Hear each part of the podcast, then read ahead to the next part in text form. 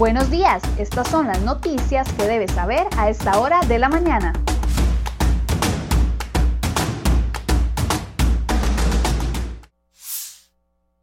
Muy buenos días, gracias por acompañarnos en Cere Hoy Noticias. Vamos de inmediato con un resumen de todas las informaciones que les traemos en la portada de cerehoy.com para el día de hoy.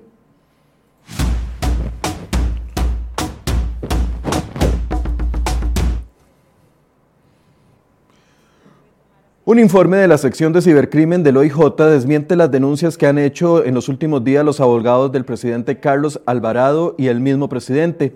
Tanto Rodolfo Brenes, Roger Guevara y el mismo presidente han dicho en múltiples ocasiones que el Ministerio Público habría revisado de forma regular los correos decomisados en febrero del 2020 en el allanamiento a Casa Presidencial. Sin embargo, el informe demuestra que el presidente y sus abogados confundieron un ejercicio de inventariado de todos los aparatos decomisados ese día con la revisión del contenido de los correos, lo cual ha sucedido, no ha sucedido hasta el momento. Así lo confirma el informe incorporado en el, en el expediente judicial desde el 18 de enero del 2021 y del cual crhoy.com tiene copia.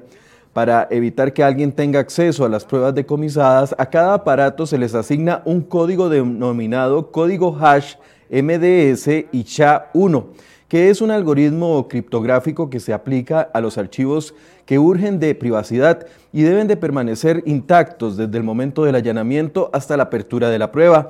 El informe de la sección de cibercrimen indica que los códigos siguen intactos, lo que significa que nadie ha ingresado a los archivos desde el día del decomiso en febrero del 2020. Puede leer todos los detalles sobre este informe en la portada de cereoy.com.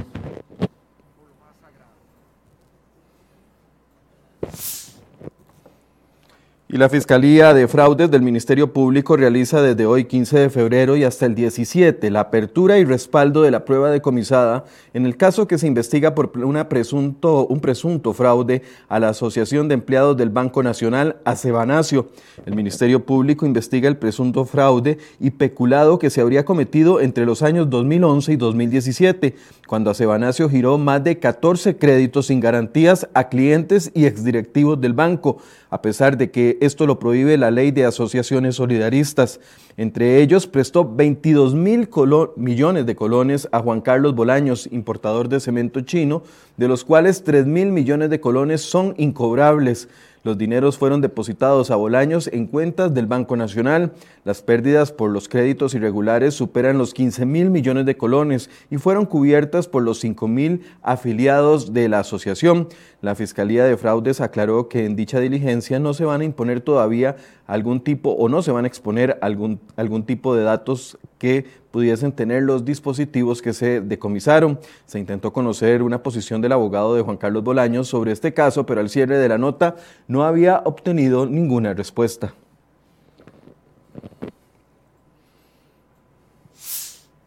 Bueno, y a partir de este lunes 15 de febrero aplican cambios para quienes viajen en autobuses durante las horas pico. Así que preste atención, el CTP comunicó que podrán viajar hasta un máximo de 10 pasajeros de pie, únicamente en servicios urbanos cuyos recorridos no excedan los 20 kilómetros por sentido.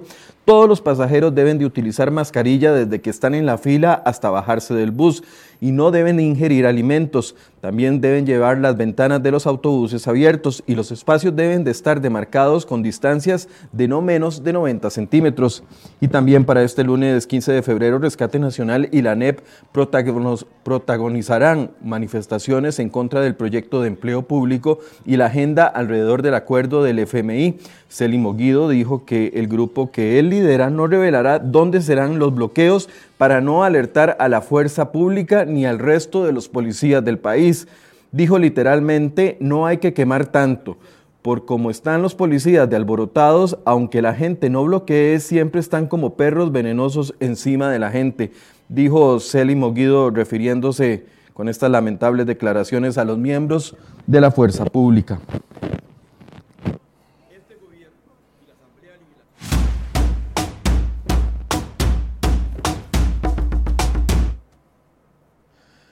En enero del 2019, la Policía de Control de Drogas detuvo al hijo de la exministra de Salud, Gisela Amador, relacionándolo con un grupo que vendía productos ligados a la marihuana.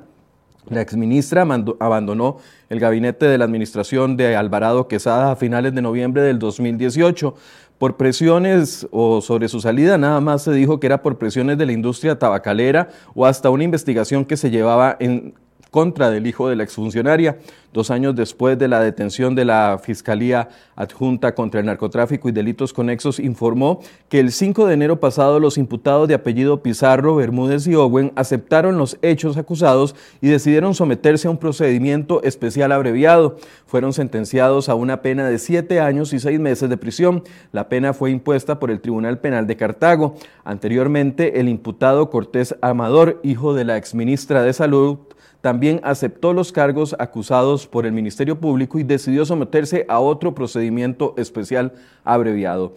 A él se le sentenció a ocho años de cárcel con tres meses y los detalles los puede leer en cereoy.com.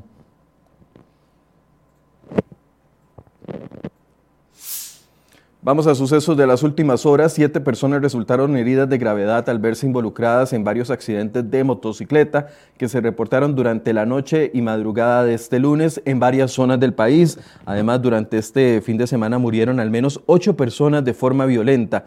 Este fin de semana la mayoría de las muertes se registraron durante el sábado en la noche. Usted puede leer todos los detalles en cereoy.com y la policía busca también a dos hombres que ingresaron a una casa en Matina y asesinaron a dos mujeres adultas y a una menor de 15 años. Según el OIJ, los dos sujetos llegaron a la casa ubicada en la urbanización La Flor a eso de las 8 y 30 de la mañana. Una vez en la sala dispararon a quemarropa contra las dos mujeres adultas. Al escuchar los disparos y observar el ataque, la menor de 15 años de edad intentó huir por la parte trasera de la casa. Uno de los sujetos la persiguió hasta que logró dispararle fuera del inmueble, pero dentro de la misma propiedad. Y las imágenes que ustedes ven en este momento de un vehículo que se precipitó varios metros desde el sector del Mirador en Playa Jacó hasta la playa. Las autoridades de socorro no reportaron heridos graves por el incidente y otro vehículo que ustedes también ven en pantalla se salió de la vía y terminó sobre el techo de una casa la noche de este domingo en Naranjo, en el sector conocido como Los Robles. Por razones que se desconocen, el conductor perdió el control y fue a dar encima del inmueble. Afortunadamente, no hubo personas heridas.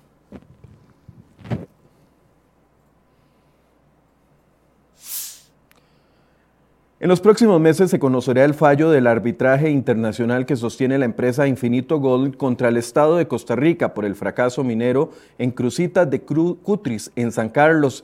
El Ministerio de Comercio Exterior indicó que el tribunal a cargo informará el fallo entre los meses de enero y junio.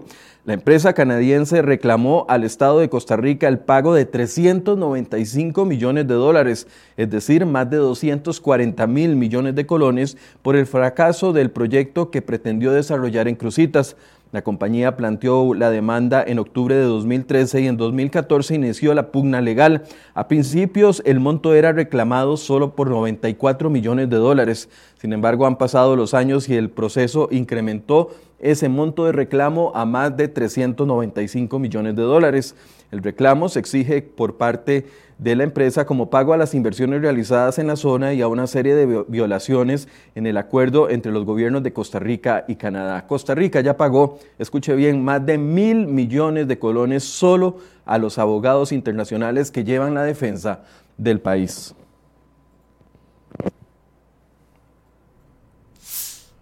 Y otra de las portadas de crhoy.com para el día de hoy, las obras concluidas en el tramo central de la carretera de San Carlos están en riesgo de deterioro y vandalismo. El pasado 5 de noviembre, medios locales como TVN Noticias o San Carlos Digital advirtieron sobre el robo de algunos artículos que conforman infraestructuras ya terminadas en el tramo que une Sifón de San Ramón y La Abundancia en Ciudad Quesada. Ese día se registró la sustracción de piezas de hierro en la planta de asfalto propiedad de la empresa constructora Sánchez Carvajal, la cual se encargó durante varios años de las obras de construcción. También se reportó el robo de piezas y una platina del puente sobre el río Barranca en las cercanías de Sifón. El vandalismo se da mientras el MOP procura enderezar el rumbo del proyecto a través de un financiamiento aportado por el Banco Interamericano de Desarrollo. La Asociación Procarretera de San Carlos también ha levantado la voz porque a mediados de enero se venció el contrato de la empresa que ofrecía la seguridad en las obras y no pudo ser renovado a tiempo por falta de recursos, según indicó el CONAVI.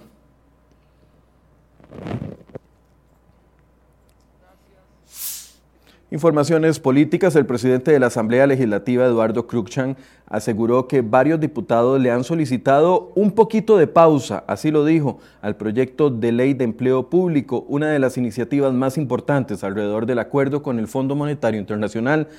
Cruzan admitió que los diputados le han solicitado no abrir todavía el segundo y último día para la presentación de mociones vía artículo 137, que permite a los diputados realizarle cambios importantes al proyecto de ley presentado por el gobierno.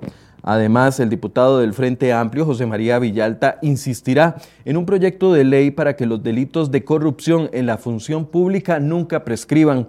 Así lo anunció luego de que semanas atrás el plenario legislativo rechazara ampliar el plazo a la iniciativa de ley que se tramita bajo el expediente 20.246.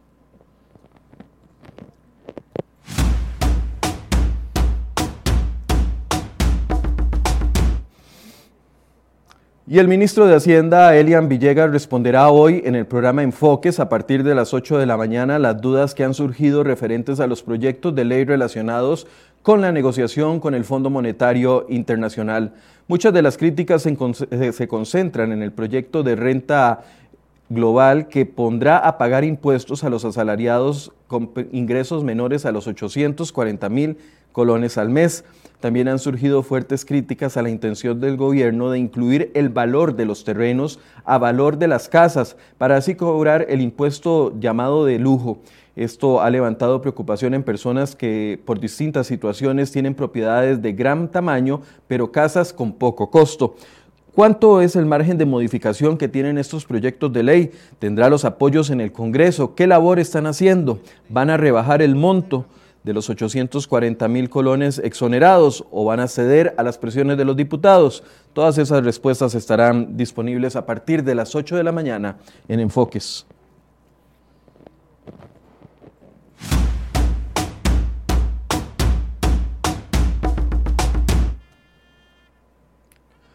Noticias internacionales, esta vez en Argentina, que le dice adiós al expresidente Carlos Menem, el más influyente y polémico expresidente peronista que marcó la década de los años 90. El féretro con su resto, llegó este domingo al Congreso entre aplausos y vítores. La, campaña la capilla ardiente fue instalada en el Senado.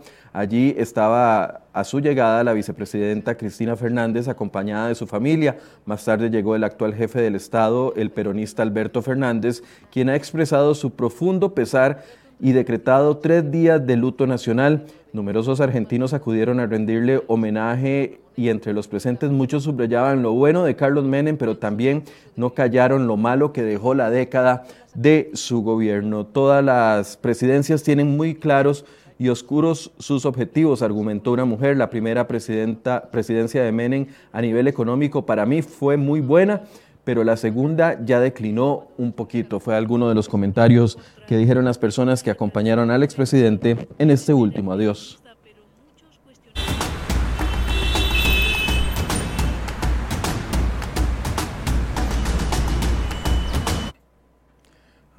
Ven ustedes imágenes de un recorrido por las principales carreteras del país para este lunes 15 de febrero que amanece también con una noticia esperanzadora y es que el gobierno está valorando eliminar la restricción vehicular sanitaria para los fines de semana a partir de de marzo, es decir, en 15 días. Así lo confirmó Casa Presidencial la noche de este domingo. Este cambio obedecería a los resultados del análisis de medidas y del panorama epidemiológico, el cual indica que en las últimas semanas ha habido una disminución de casos de internamiento y de mortalidad. Así que en los próximos días el Ministerio de Salud, así como Casa Presidencial, definirá ya el levantamiento de esta restricción durante los fines de semana en el día. En la noche quedaría igual la restricción y entre semana con los números de placa. Ahí tenían varios sectores del país. Vemos presas en el sector de Taras en Cartago.